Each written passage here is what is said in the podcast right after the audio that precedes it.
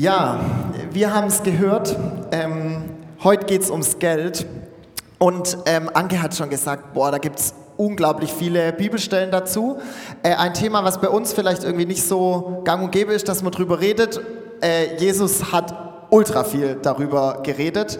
Äh, deswegen wollen wir heute auch in eine Geschichte eintauchen, die Jesus erzählt hat und wollen uns die mal so richtig genau angucken, ähm, was er uns damit vielleicht weitergeben möchte. Und ich lade euch ein, wenn wir da jetzt heute reingehen, einfach mal ganz offen, mit offenem Herzen, mit offenen Ohren äh, ranzugehen und zu gucken, was da drin steckt und was das vielleicht für dich ganz persönlich für den nächsten Schritt bedeutet.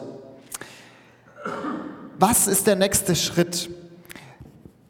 Glauben wir, dass das, was in der Bibel steht, was Jesus auch sagt, wirklich auch eine Auswirkung hat auf uns, auf unser Leben? Oder ist es halt nett, also auch nett, hier Sonntagmorgen zusammenzusitzen? Jetzt hören wir uns da ein bisschen nette Theologie an und nachher gehen wir wieder raus und dann ist irgendwie auch schon wieder weg? Oder macht es wirklich einen Unterschied? Berührt es wirklich unser Herz und verändert was in unserem Leben? Ich bin gespannt, was Gott heute Morgen zu uns, zu dir, zu mir sprechen möchte. Und ich möchte beten für offene Herzen und Ohren und dann starten wir in das Gleichnis. Jesus, danke, dass du hier bist. Danke, dass du keine Tabus hast, wo man irgendwie nicht drüber reden kann. Danke, dass du unsere Herzen kennst und weißt, wie wir, wo wir stehen, mit was wir jetzt auch angekommen sind, was in der Woche los war, was vielleicht nächste Woche ansteht. Jesus, ich bitte dich, dass du uns ruhig machst, dass du uns jetzt offene Herzen, offene Ohren schenkst für dein Wort, für das, was du uns sagen möchtest und jeden von uns dort abholst, wo es heute dran ist und diesen Punkt wichtig machst, ähm, wo vielleicht für uns der nächste Schritt dran ist. Danke, dass du hier bist. Amen. Okay, wir starten in eine in ein Gleichnis, eine Beispielgeschichte, die Jesus erzählt hat, die steht in Lukas 19, Vers 11 bis 27 und die spielt in Jericho. Ähm, wir lesen direkt davor die Geschichte, manche werden sie kennen, wahrscheinlich die allermeisten, äh, von Zachäus. Ähm, von diesem Zöllner, wo Jesus unverschämterweise sich mit seinen Freunden eingeladen hat, mit dem gegessen, getrunken, gefeiert hat, obwohl das so richtig eigentlich der Abschaum war. Und direkt danach folgt dieses Gleichnis. Es steht nicht drin, ob die vielleicht sogar noch im Haus bei Zachäus sitzen oder ob sie schon wieder unterwegs sind. Keine Ahnung, ist auch nicht so wichtig. Aber es kommt direkt nach dieser Zachäus-Geschichte. Wir werden das jetzt heute so machen, wir werden uns diese Geschichte ganz genau zusammen angucken. Ich werde den Bibeltext oder wir werden den Bibeltext zusammen lesen. Ich werde aber immer wieder so kleine Breaks machen, wo ich noch mal ein bisschen was dazu erklären werde, weil das uns hilft, den Kern von dieser Botschaft besser zu verstehen. Weil wir müssen natürlich auf dem Schirm haben, dass die Geschichte vor 2000 Jahren von Jesus seinen Freunden damals in die damalige Zeit erzählt wurde und damals bestimmte Sachen anders liefen, anders waren wie bei uns heute und dann das Einfache ist, das zu verstehen, was steckt eigentlich drin, was ist denn der Kerngedanke, warum Jesus das erzählt, was dann auch für uns einen Unterschied macht. Deswegen nicht die ganze Geschichte am Stück, sondern immer wieder mit einem kurzen Break. Wir starten Lukas 19 ab Vers 11, ihr könnt vorne auch mitlesen die ersten Verse. Die Leute hörten, was Jesus zu Zachäus sagte. Außerdem war er schon in der Nähe von Jerusalem. Daher meinten sie, das Reich Gottes werde jetzt gleich anbrechen. Deshalb erzählte er ihnen ein weiteres Gleichnis. Also jetzt kommt diese Beispielgeschichte. Er sagte, ein Mann von vornehmer Herkunft reiste in ein fernes Land. Er wollte sich dort zum König über sein Land einsetzen lassen und anschließend zurückkehren. Vorher rief er zehn seiner Diener und gab jedem Geld im Wert von einem halben Kilogramm Silber. Er sagte zu ihnen, macht mit dem Geld Geschäfte, bis ich wiederkomme. Okay, wir machen mal hier den ersten Break. In dieser Geschichte, in diesem Beispiel, in diesem Gleichnis von Jesus geht es also um einen Mann, ein Vor Vornehm wird er, glaube ich, genannt, ein vornehmer Mann, der in ein fernes Land reist, um sich zum König ernennen zu lassen. Das klingt für uns vielleicht irgendwie komisch, Ähm, aber für die Leute damals war das total nachvollziehbar. Das war gang und gäbe. Man musste, also zum Beispiel beim König Herodes oder auch bei dessen Sohn, die damals über diese Region geherrscht haben, die mussten auch zum Kaiser nach Rom gehen und sich dort zum König ernennen lassen. Jetzt war das damals aber natürlich nicht so ein Ding, ja, man läuft halt, also Entscheidungen, nehme ich ein Flugzeug oder nehme ich der Zug, wie komme ich am schnellsten von A nach B, sondern diese Strecke, die hat natürlich auch Zeit gekostet. Und in der Zeit war auch kein Kontakt möglich. Also man hat nicht auf Insta dann jeden Tag eine Story gepostet, bin jetzt hier, bin jetzt hier, Kaiser ist ganz gut gewillt, ich werde wahrscheinlich bald König oder sowas, sondern die sind losgegangen und dann hieß es abwarten, kommt er als König zurück oder vielleicht auch nicht. Hat auch nicht immer so funktioniert. Das muss uns bewusst sein, wenn Jesus dieses Beispiel hier nennt, dass es ganz normal damals war und bedeutet hat, dass der Mensch erstmal eine Zeit lang weg ist. So, jetzt ist dieser vornehme Mensch, der sagt, ich gehe jetzt dahin, ich will mich zum König ernennen lassen. Und was macht er jetzt? Er ruft seine Diener, ah, das habe ich gerade schon gesagt, genau. Er ruft seine Diener und gab jedem Geld im Wert von einem halben Kilogramm Silber. Das Wort Diener, was hier steht, da steht eigentlich das griechische Wort Sklaven, also sein, seine Sklaven oder seine Diener. Und er gibt ihnen Silber im äh, Geld im Wert von einem halben Kilogramm Silber. Da gibt es jetzt verschiedene Umrechnungsmethoden, wie man das irgendwie auf heute übertragen kann und so. Ist gar nicht so wichtig. Was vielleicht wichtig ist, es war kein riesiges Vermögen, es war kein Lottogewinn. Es waren so vielleicht 100 Tageslöhne, also vielleicht so vier Monatsgehälter. Jetzt könnt ihr mal euer Monatsgehalt hochrechnen. Also das ist gut, das ist schon, da, da hat man was in der Hand, aber es ist jetzt nicht, man kann dafür jetzt nicht sein Leben lang auf Reisen gehen oder sowas. Der gibt ihnen das Geld und dann ein ganz entscheidender Satz ein ganz entscheidender Satz. Er sagt, macht mit dem Geld Geschäfte, bis ich wiederkomme. Er gibt ihnen das Geld, macht mit dem Geld Geschäfte, bis ich wiederkomme. So, das ist jetzt zum Beispiel so ein Moment, wo wir das natürlich mit unseren Ohren heute hören. Stell dir vor, ich gebe dir, Niki oder keine Ahnung wem, Lukas, dir 10.000 Euro und sage, jetzt mach mal Geschäfte. So, dann Lukas zieht los, keine Ahnung, macht irgendwo einen kleinen Shop auf oder investiert klug in irgendwelche ETFs oder keine Ahnung, ich weiß nicht, was er macht. Ähm, aber dieses Recht, das war damals so, äh, in dieser Geschichte, das war den Leuten, das, darüber haben die nicht nachgedacht, dass jetzt der Lukas das Geld nimmt und irgendwie was Cooles damit macht, sondern es war ganz klar, dass die damals als Rechtspersonen, diese Diener, diese Sklaven, gar nichts gegolten hatten. Die konnten gar nicht selber einfach in ihrem Namen irgendwelche Geschäfte oder sowas machen. Sie konnten nicht einfach irgendwie, keine Ahnung, Nikis Barbershop öffnen, sondern wenn hier steht, macht mit dem Geld Geschäfte, bis ich wiederkomme, dann heißt es, sie mussten, es ging gar nicht anders, es ging rechtlich gar nicht anders. Sie mussten die Geschäfte im Namen von dem Typ machen, von diesem König, der ihnen das Geld gegeben hat, der der Eigentümer von dem Geld ist. Also nicht Nikis Barbershop, sondern Barbershop, frischer Schnitt im Auftrag von König Markus zum Beispiel oder sowas. Also keine Ahnung. Aber das musste bei dem, bei dem, äh, bei dem Geschäft klar werden, wem gehört das Geld, von wem ist es, weil ein Sklave, der konnte keine Rechtsgeschäfte einfach machen. Von wem war dieses Geld anvertraut, Geschäfte im Namen des Herrn zu machen? Dieses Hintergrundwissen hilft uns jetzt auch den nächsten Vers zu verstehen, weil als ich zum ersten Mal jetzt äh, wieder in der Vorbereitung auch dieses Gleichnis durchgelesen habe, bin ich beim nächsten Vers hängen geblieben und dachte so, was soll denn der da drin? Den kann man auch irgendwie weglassen, der, der passt da irgendwie nicht so richtig rein. Aber mit dem Hintergrundwissen ergibt der Sinn.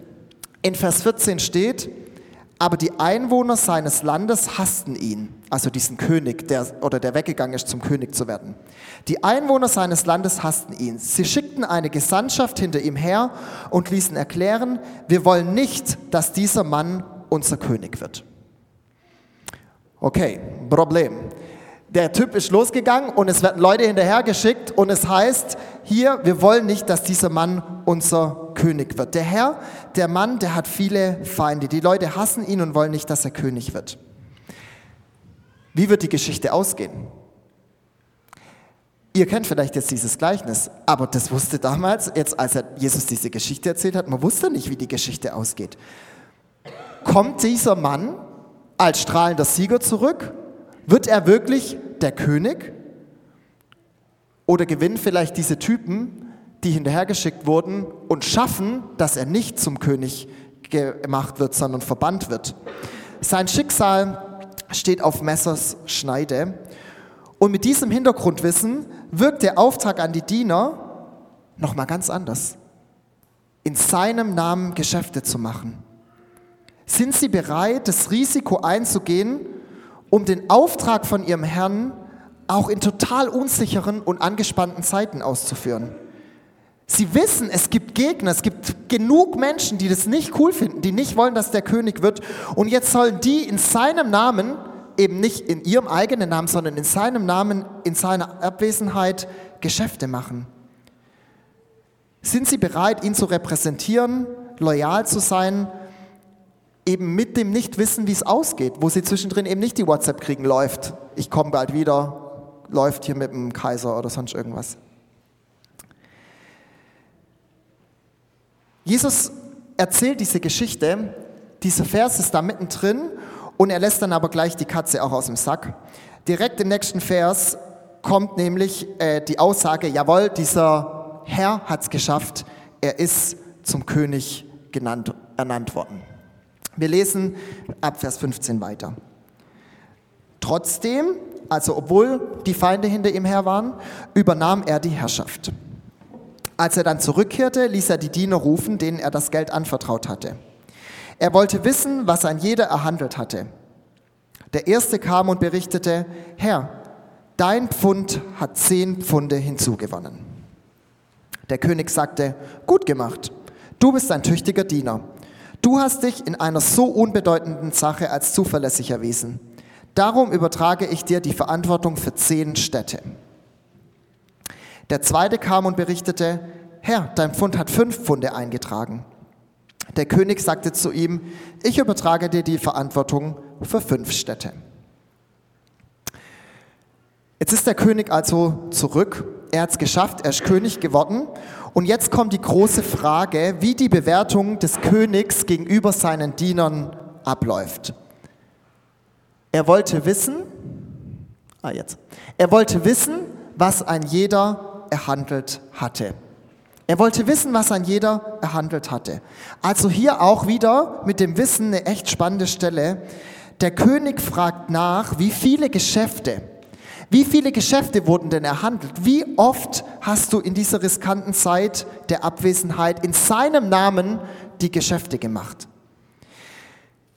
Das ist super entscheidend in dieser Geschichte, weil manchmal gibt es auch so Übertragungen ähm, von der Bibel, wo hier drin steht, dass der König fragt, welcher Gewinn erzielt wurde. Also wie viel Geld wurde gemacht, wie viel Gewinn wurde erzielt. Aber das ist nicht das, was hier im eigentlichen Text im Griechischen steht und macht eigentlich auch nicht so viel Sinn, dass es dem König jetzt da um diese paar Peanuts ging. Wir haben vorher von ein paar Kilogramm Silber gelesen. Das war, Könige haben ihr Silber nicht in Kilogramm gemessen. Die haben das in Zentnern und noch viel größere Einheiten gemessen. Dem König wenn, wenn man in dem Denken von damals drin gewesen wäre, dann das wäre scheißegal für den, wie viel da erwirtschaftet wurde oder nicht. Also es geht nicht um die Höhe von dem erzielten Gewinn, sondern dem König hier, wo er fragt, geht es um was ganz anderes. Entscheidend ist, was ein jeder erhandelt hat, haben sie zu ihm gehalten? Waren sie im Kleinen treu? Haben sie es gewagt in diesen unsicheren Zeiten, wo unklar war, ob er als König zurückkommt, ihn repräsentiert zu haben, in seinem Namen Geschäfte gemacht zu haben? Barbershop bei König XY, wo man noch gar nicht wusste, wird er als König zurückkommen? Das ist die entscheidende Frage. Und die Diener, wir haben es gerade gelesen, die äh, präsentieren dann ihre Ergebnisse. Und auch hier ist wichtig, was hier steht. Beide antworten auf gleiche Weise. Herr, dein Pfund hat zehn Pfunde hinzugewonnen. Sie bekennen das nochmal. Ja, es ist dein Geld, das jetzt mehr wurde. Dein Pfund hat zehn Pfunde hinzugewonnen. Nicht mein Geld, ich habe so toll gewirtschaftet, ich, ich habe das so toll angelegt oder sonst irgendwas, sondern dein Pfund hat zehn Pfunde hinzugewonnen. Und wir haben es gelesen, sie werden gelobt. Gut gemacht, du bist ein tüchtiger Diener. Du hast dich in einer so unbedeutenden Sache als zuverlässig erwiesen, darum übertrage ich dir die Verantwortung für zehn Städte. Was ist das Kriterium, nach dem die Diener bewertet werden? Was ist das Kriterium, nach dem die bewertet werden? Es ist ihre Zuverlässigkeit und ihre Treue, die sie im Kleinen gezeigt haben. Es geht im Lob von diesem König ausdrücklich nicht um den erzielten Gewinn, wie hoch der war, sondern es geht um die Treue der Knechte, weil sie gut mit dem Geld umgegangen sind, sie in seinem Sinne eingesetzt haben, werden sie gelobt und bekommen sogar was. Was bekommen sie? Besondere Privilegien, eine lebenslange Rente, eine Reise nach Bali, keine Ahnung was? Nee. Der Lohn für die Treue im Kleinen ist nicht persönlicher Wohlstand, sondern mehr Verantwortung. Ups. Ich übertrage dir die Verantwortung für zehn Städte. Super spannend. Ich glaube, wenn wir in die Bibel gucken, ein göttliches Prinzip, das echt einen Unterschied macht. Treue wird nicht mit persönlichem Wohlstand belohnt, sondern mit größerer Verantwortung in seinem Reich. Die Geschichte ist noch nicht ganz zu Ende, aber im Prinzip wird jetzt nochmal das bestärkt, was ich bis hierhin auch gerade schon erklärt habe. Es wird nämlich noch von einem Knecht berichtet, der ähm, den Auftrag nicht ausgeführt hat, der nicht im Namen des Herrn gehandelt hat und der irgendwie, wenn man sich so diese Geschichte überlegt, wie das damals war, auch total nachvollziehbar lieber auf Nummer sicher gegangen ist und mal abwarten wollte. Er wollte einfach mal abwarten, was passiert. Kommt dieser König wirklich als Sieger zurück? Wer gewinnt das Battle? Wie sieht's aus? Sich lieber mal nicht positionieren, nicht dazustellen, nicht zu dem Herrn bekennen und in seinem Namen Geschäfte machen. Super interessant. In dem nächsten Abschnitt dann eben, den könnt ihr dann auch nächste Woche in euren Hauskreisen, wenn ihr möchtet, nochmal genauer angucken. Dieser Diener, der dann am Ende auch gescholten wird, der hat das Geld nicht verprasst. Der hat es nicht für sich eingesetzt oder so, sondern der einfach nur es eingewickelt und einfach nichts gemacht. Und war nicht treu, hat nicht den Auftrag ausgeführt, der ihm von dem Herrn erteilt wurde. Und am Ende wird ihm dieses Silber abgenommen. Aber was da genau, wie das genau da steht und so weiter, es gibt von diesem, ähm, zu dieser Predigt dann auch so ein Handout, das ist online auf der Homepage.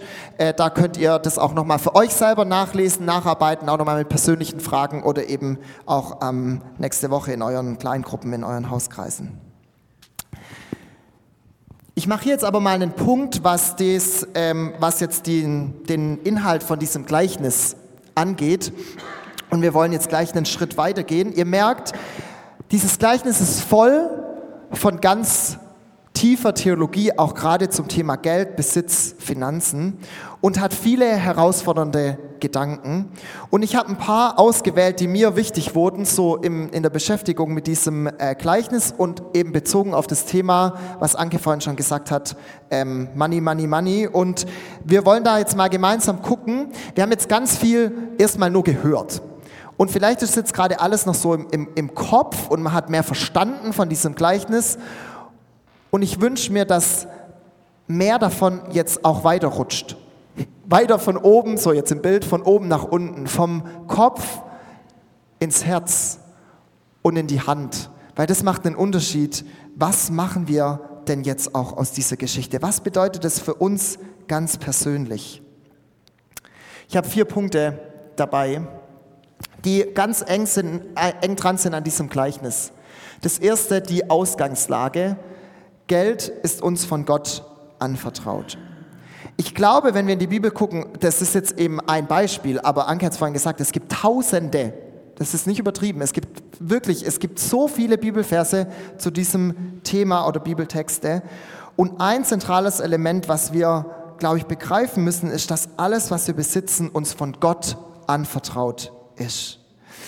Und wir, die wir hier sitzen in Deutschland mit dem ganzen Besitz und Reichtum, das wir haben im Verhältnis zu fast allen anderen Menschen auf der Welt, uns ist so viel anvertraut.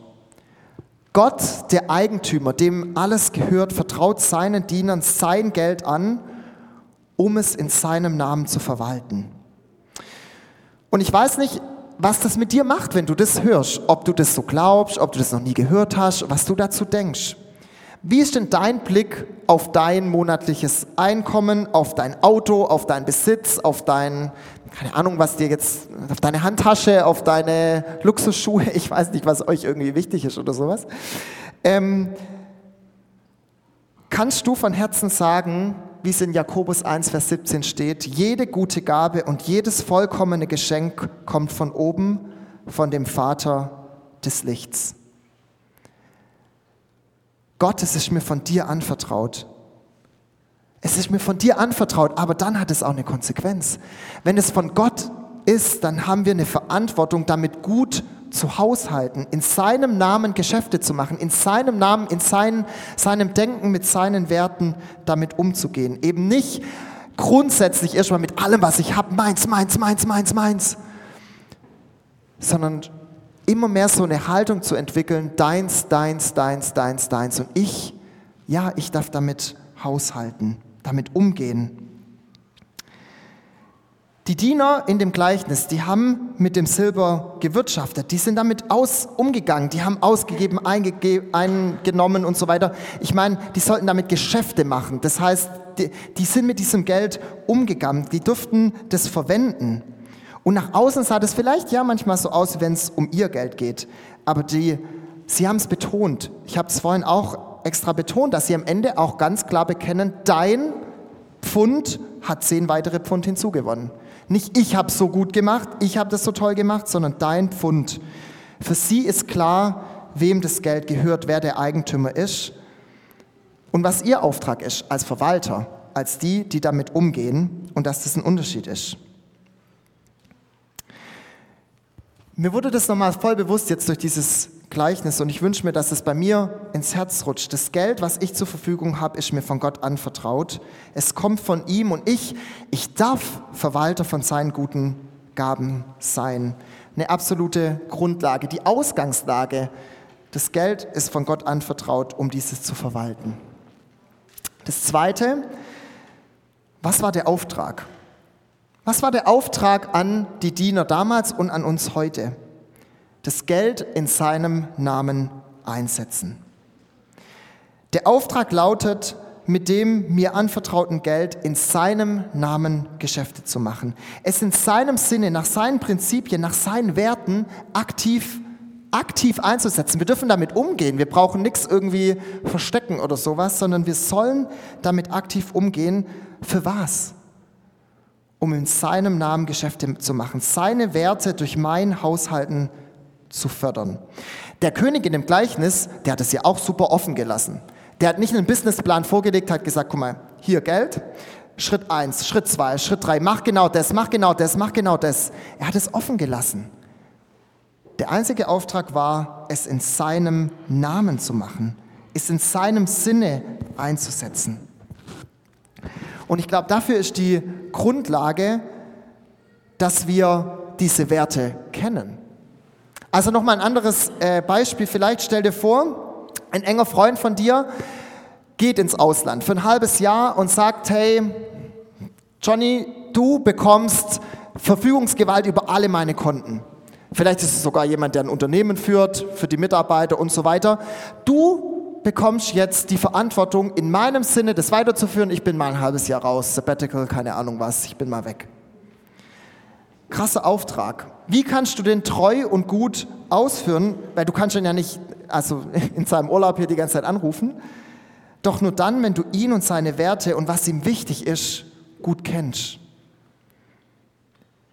Deshalb ist es so wichtig, dass wir uns persönlich, aber auch als Gemeinde in Kleingruppen mit Gottes Wort beschäftigen, um zu lernen, was ist ihm wichtig, was sind seine Werte, seine Prinzipien, um dann diesen Auftrag, den wir haben, gute Haushalter zu sein, mit dem, was uns so vieles anvertraut ist, auch gut umzugehen und es in seinem Sinne, in seinem Namen einzusetzen. Wir dürfen Verwalter von Gottes guten Gaben sein. Das ist unser Auftrag. Ich möchte mich das immer wieder fragen. Gott, bin ich ein guter Verwalter? Habe ich das verstanden, diesen Auftrag auszuführen und mit dem mir anvertrauten Gut deine Werte, deine Prinzipien, das, was dir wichtig ist, groß zu machen? Und ja, so zu leben, das wird immer wieder auf Gegenwind stoßen. Wir haben es in diesem äh, Gleichnis gelesen. Es gibt diese Gruppe, die hasst diesen König. Die hat da keinen Bock drauf. Die findet es scheiße, was der denkt. Die schicken hinterher und sagen, wir wollen nicht, dass dieser Typ König ist. Wir wollen was anderes. Und ich glaube, auch heute ist es super herausfordernd, weil uns so stark immer was anderes entgegenschlägt.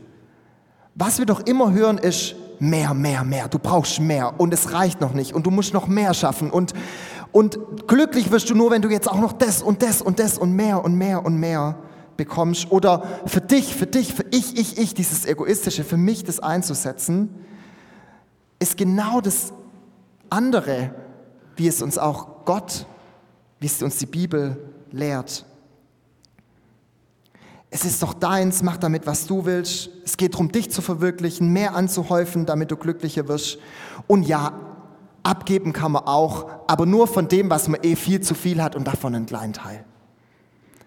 Das ist doch das, was uns ganz oft auch suggeriert wird. Und ich fand es super spannend, dass in diesem Gleichnis das auch mit drin vorkommt. Ja, es gibt da auch Gegenwind, es gibt auch andere Stimmen. Die Frage ist, auf welche Stimme hören wir? Der Auftrag steht, das Geld, das mir anvertraut ist, in seinem Namen einsetzen, um seine Werte zu stärken. Was war das Kriterium, nachdem diese Verwalter beurteilt wurden? Nicht die Höhe oder der Erfolg sind entscheidend, sondern die Treue. Ich fand es so cool. Wie genial ist dieses geistliche Prinzip eigentlich? Dass in den Augen von Gott eben nicht der sichtbare Erfolg oder sowas dann von deinen Bemühungen bewertet wird, sondern was zählt, ist die Treue ihm gegenüber, die richtige Haltung. Und das finde ich macht total Mut, auch da einfach mutig vorzugehen und nicht einfach ängstlich. Ich finde, wenn man so ängstlich ist und Angst hat, mit seinem Geld irgendwie auch alles falsch zu machen oder das falsch einzusetzen und so, dann kommt man eher hin zu diesem Knecht, der es irgendwie vergraben hat und der irgendwie Angst hat.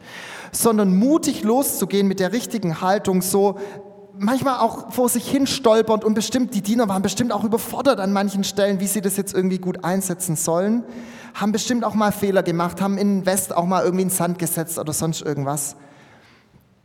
Aber darum geht es dem König nicht. Warum auch? Er hat eh allen Reichtum. Sondern ihm geht es darum, ob wir treu zu ihm stehen und ehrlich immer wieder fragen, was bedeutet das für mich? Gott, wie willst du, dass ich mit dem von dem anvertrauten Gut, das du mir anvertraut hast, umgehe? Wie kann ich das treu einsetzen, um dich, deine Werte, deine Prinzipien groß zu machen, zu stärken? Der König kommt und fragt danach. Ja, das ist auch interessant an dem Gleichnis. Wir sind ihm Rechenschaft schuldig. Es war nicht einfach nur eine Beschäftigungstherapie, während er weg war, dass man das irgendwie nicht vergisst, dass er vielleicht wiederkommt, sondern er fragt wirklich danach. Wir haben einen Auftrag, wie wir mit Geld und Besitz umgehen. Und ja, wir müssen diesen Umgang dann auch vor Gott verantworten. Aber wichtig, das Kriterium ist nicht der Erfolg von dem, wie du mit dem umgehst, sondern darum, treu zu sein. Ich fand ein Satz von Mutter Teresa richtig cool, der das, finde ich, gut zusammenfasst. Sie hat gesagt, ich bin nicht dazu berufen, erfolgreich zu sein. Ich bin dazu berufen, treu zu sein. Ich bin nicht dazu berufen, erfolgreich zu sein. Ich bin dazu berufen, treu zu sein. Und wir kommen zum Schluss, zum letzten, das Ergebnis mehr Verantwortung. Jesus erzählt, von diesem König, der dann eben sagt, gut gemacht, du bist ein tüchtiger Diener, du hast dich in einer so unbedeutenden Sache als zuverlässig erwiesen, darum übertrage ich dir die Verantwortung für zehn Städte. Das ist das Ergebnis von der Treue, von dem, dass er treu gehandelt hat. Ich habe es vorhin schon gesagt, es geht eben nicht um größere Privilegien, um noch mehr für ihn persönlich, sondern größere Verantwortung im Reich Gottes. An anderer Stelle in Lukas 16, Vers 10 lesen wir, wer in den kleinsten Dingen zuverlässig ist, ist es auch in den großen. Und wer in den kleinsten Dingen unzuverlässig ist, ist es auch in den großen. Treue im Umgang mit Geld, mit Besitz fängt ganz vorne an. Nicht erst, wenn du einen dicken, gut bezahlten Job oder sowas hast oder ein fettes Erbe einstreichst oder irgendwie, keine Ahnung, das Haus, ein Unternehmen von deinen Eltern erbst oder sonst irgendwas, sondern auch schon viel früher, beim Taschengeld, beim Studentenjob, beim Sozialarbeitergehalt, keine Ahnung. Es fängt schon viel, viel früher an, im Kleinen treu zu sein. Im Kleinen fängt es an, weil Gott uns auch kennt. Und wenn wir es da schon nicht, nicht anfangen, nicht beginnen, wie soll das gelingen, wenn wir mehr Verantwortung bekommen? Es geht darum, im Kleinen treu zu sein und im Kleinen auch schon Gott zu fragen, hey, wie kann ich mit dem wenigen, was mir anvertraut ist, deine Prinzipien, deine Werte stark machen? Die Treue wird belohnt, nicht mit persönlichem Wohlstand, dass du mehr bekommst, mehr persönliches Vermögen, mehr Gesundheit, mehr sonst irgendwas. Das ist, eine, das leider eine sehr verbreitete Irrlehre, gerade weltweit auch ähm, Wohlstandsevangelium, so wenn du das und das machst, dann wird es dir gut gehen und du wirst nie irgendwelche Probleme haben. So ein Quatsch. Das steht in der Bibel nicht, steht auch in diesem Gleichnis nicht. Die Belohnung ist nicht persönlicher Wohlstand, auch hier bei den Dienern nicht, sondern größere Verantwortung im Reich Gottes. Wer in den kleinsten Dingen zuverlässig ist, ist es auch in den großen. Also lasst uns da starten. Ich möchte abschließen und ähm, euch nochmal die, ne, in der Übersicht diese vier Dinge mitgeben, die mir wichtig wurden. Und dir die Frage stellen, was willst du da jetzt draus machen? Was ist für dich vielleicht der nächste Schritt? die neue Erkenntnis, wo du nochmal drüber nachdenken willst, nochmal mit jemand drüber reden möchtest. Vielleicht jetzt im Lobpreis dir nochmal Zeit zu nehmen, darüber nachzudenken.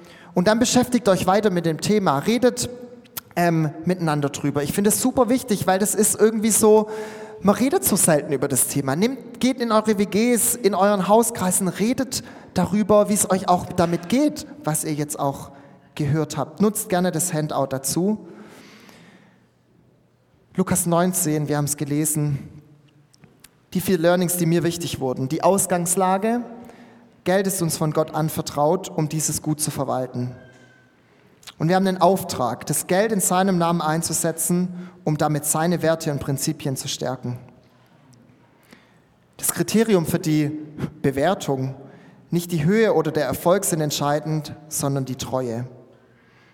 Und das Ergebnis, mehr Verantwortung in seinem Reich, nicht mehr persönlicher Wohlstand. Und ich schließe ab nochmal mit dem Zitat von Mutter Teresa. Ich bin nicht dazu berufen, erfolgreich zu sein. Ich bin dazu berufen, treu zu sein. Ich bete. Jesus, und du kennst uns und unsere Herzen und wo wir stehen und auch gerade bei diesem Thema, was für uns ähm, wo wir einfach nicht so gewohnt sind, auch einfach drüber zu reden oder sowas. Und was das mit uns macht, wenn wir da auch so anders geprägt sind von dieser Welt und von ähm, dieser Gesellschaft. Und Jesus, ich bitte dich, dass du jedem von uns jetzt irgendeine Sache ins Herz gibst. Nicht sofort irgendwie alles, sondern eine Sache, wo für uns, für jeden von uns der nächste Schritt dran ist nochmal nachzudenken über das, was in deinem Wort darüber steht, auch gerade in diesem Gleichnis drin steht. Jesus, wir danken dir für so viel Gutes, was wir haben, dass du uns so viel anvertraut hast.